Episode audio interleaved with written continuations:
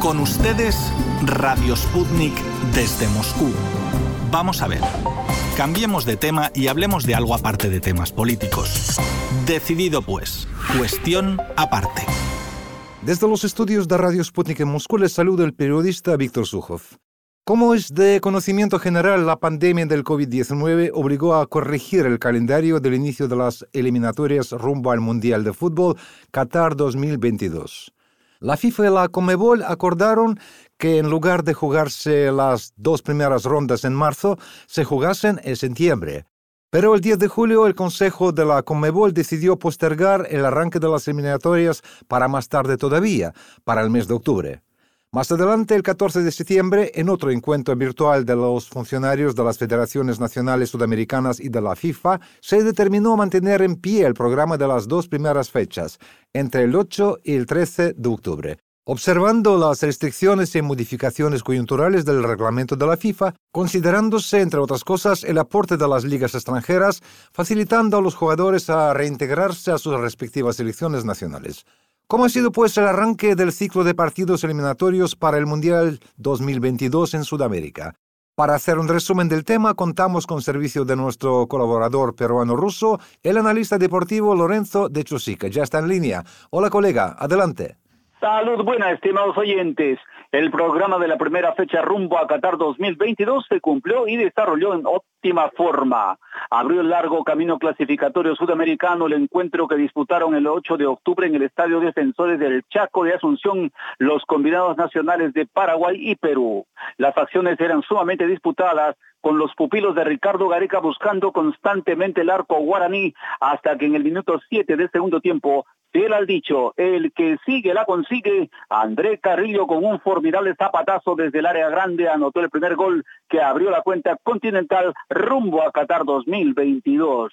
Los guaraníes empataron e inclusive se pusieron arriba en el marcador con goles de Romero, pero nuevamente Carrillo con una espectacular palomita sentenció el empate de 2 a 2. Buen comienzo de la fase de clasificación sudamericana para el Mundial de Qatar, ¿no? Y en cuanto a los partidos restantes de la primera ronda, ¿qué destacarías, Lorenzo? Los resultados de los encuentros restantes ese día fueron Uruguay y Chile empataron a uno, Argentina superó a Ecuador por la mínima 1 a 0. El 9 de octubre Brasil como dueño de casa se paseó con Bolivia goleándolo por 5 a 0, mientras Colombia también venció holgadamente a Venezuela tras dejar en el marcador el contundente 3 a 0. Bueno, pues se puede decir que la primera ronda no trajo grandes sorpresas y llegó la segunda. Sí, la segunda fecha prometía ser no menos disputada, Víctor. El 13 de octubre abrieron la tarde futbolera Bolivia y Argentina en el estadio Hernando Siles de La Paz. Bolivia se adelantó en el marcador por intermedio de Marcelo Martins en el minuto 23 pero esta vez la altura no fue determinante en contra del combinado gaucho. Lautaro Martínez puso el empate con gol inocentón de Camerino. Los pupilos de Scaloni fueron imponiendo su clase con Leo Messi enchufado y en el minuto 78 Joaquín Correa anotó el gol que dio la victoria al combinado argentino por 2 a 1, colocándolo así como uno de los líderes con seis puntos redondos. Lorenzo, creo que el triunfo de la selección albiceleste sobre Bolivia en su feudo tiene un valor especial, pues no todos llegan a superar a los locales cuando juegan en un campo a la altura de 3.000 metros sobre el nivel del mar, ¿no? Completamente de acuerdo, Víctor. En el otro encuentro de altura, el combinado ecuatoriano jugó de local en el Estadio Casablanca de Quito ante Uruguay y volvió a demostrar un envidiable juego atlético y contundente que hasta el minuto 83 le permitía ir goleando por 4 a 0 a los del maestro Oscar Tavares. Suárez convirtió los dos penales y el marcador finalmente resultó 4 a 2. Seguidamente en el Estadio Metropolitano de Mérida, Paraguay, venció de visitante a Venezuela por 0 a 1 con gol de Jiménez a los 85 minutos. El Estadio Nacional de Santiago de Chile fue escenario de un encuentro disputado intensamente entre el combinado local y Colombia con el resultado final de 2 a 2 con protagonismo de los líderes de ambas selecciones.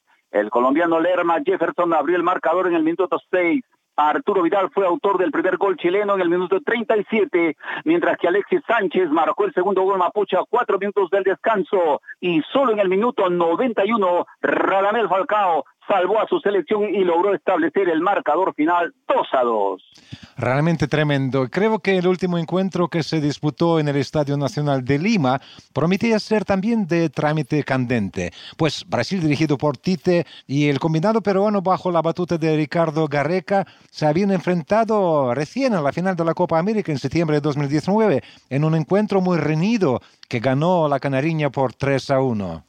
Es verdad, Víctor, en aquella final de la Copa América, a pesar de perderla, el combinado incaico jugó un buen partido e hizo sudar a los pentacampeones del mundo. Es probable que la elección de un árbitro de nacionalidad chilena sea el motivo por el cual los dirigidos por Ricardo Gareca estaban desde el primer toque del balón expuestos a ser vencidos esta oportunidad.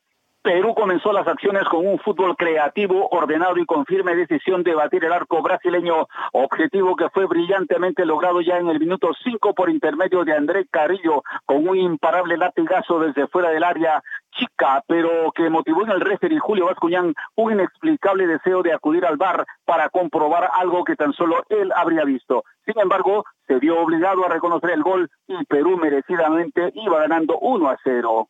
En el minuto 14, Richarlison cometió una clara falta a Trauco, cuyo rostro comenzó a sangrar, que Bascuñán y el juez de línea quisieron ver, ni mucho menos castigar. De ahí en adelante, las faltas brasileñas no eran sancionadas, las peruanas sí. En el minuto 24, Neymar, encontrándose entre dos defensas, tocó la pelota con la mano. Yotun lo jaloneó y el dorsal brasileño se tiró para asegurar el penal que el VAR disimuló comprobar, no mostrando curiosamente la toma de frente que claramente presentó la mano del delantero canariño, quien durante todo el encuentro tuvo un comportamiento provocador o bien protestando en cada episodio o inventando faltas contra él que no existieron. Precisamente Perú se puso nuevamente arriba del marcador en el minuto 56. Brasil empató en el 64 por intermedio de Richarlison. Sin embargo, Julio Vascoñán enterró a Perú cobrando un inexistente penal contra su delantero favorito de la noche y Brasil se puso en ventaja por 3 a 2. Perú fue puesto contra las cuerdas al ser expulsado Carlos Zambrano por falta contra Richarlison, pero con la airada y agresiva protesta de Neymar Jr., cuyo comportamiento deja mucho que desear y que por lo menos merecía una tarjeta amarilla. El resultado del partido a favor de Brasil por 4 a 2 ha generado una indignación y protesta mundial por los aficionados al deporte rey y duras críticas de parte de la prensa especializada. Y no solo de la prensa especializada, muestra de ello es eh, el hecho de que la indignación de la afición peruana llegó a tal extremo que hasta el presidente de la nación andina, Martín Vizcarra, no pudo contener sus emociones y afirmó que Brasil no necesita la ayuda del árbitro. Escuchemos su declaración.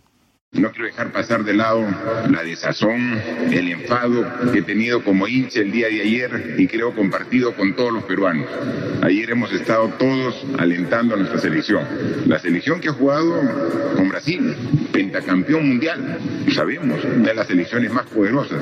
Pero sin embargo, los 11 jugadores peruanos se plantaron en la cancha con entrega, con coraje, con el temple que caracteriza a los peruanos y jugaron de igual a igual. Y dos oportunidades nuestros jugadores estuvieron adelante en el marcador por mérito propio, por su trabajo, por su talento, por su entrega. Y lamentablemente tengo que hablar como hincha, como ciudadano.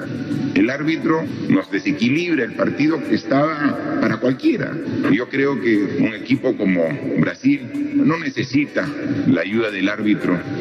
para desbalancear este partido que todos estamos siguiendo desde nuestras casas. En consecuencia, más allá del resultado injusto por esa circunstancia, quiero en nombre de un hincha, de un ciudadano, agradecer la entrega y el pundonor que han dejado los jugadores en la cancha y con ese esfuerzo tenemos viva la esperanza de llegar al Mundial y esperando que errores groseros que cambian la historia de un partido no se cometan en el futuro. Es verdad, Víctor, eso enfatiza la gravedad de lo ocurrido en el Estadio Nacional de Lima. Lo ultimito, Víctor, la Conmebol ha publicado las conversaciones de los especialistas del VAR con el árbitro y eso ha provocado mucho más indignación toda vez que las tomas clave de las decisiones en los penales no han sido usadas ni mostradas. ¿Por qué? Alguien tendrá que responder. Lo cierto es que hay cientos de miles de voces que piden sanción drástica para Julio Bascuñán, la anulación del resultado del encuentro y el inicio de investigación para esclarecer las manipulaciones del VAR que es probable que hayan ocurrido. En verdad, la reputación del fútbol sudamericano se ha puesto en tela de juicio. Y no por primera vez, pero bueno, esperemos que la justicia triunfe al fin de cuentas. Te agradezco, Lorenzo, por esta colaboración. Sí, deseando que semejantes arbitrajes de dudosa calidad no se vuelvan a repetir en lo que resta del proceso clasificatorio rumbo a Qatar 2022 y que la selección brasileña no siga poniendo por los suelos la reputación conseguida por Pelé y otras grandes estrellas brasileñas. Pelota honesta al campo, señores.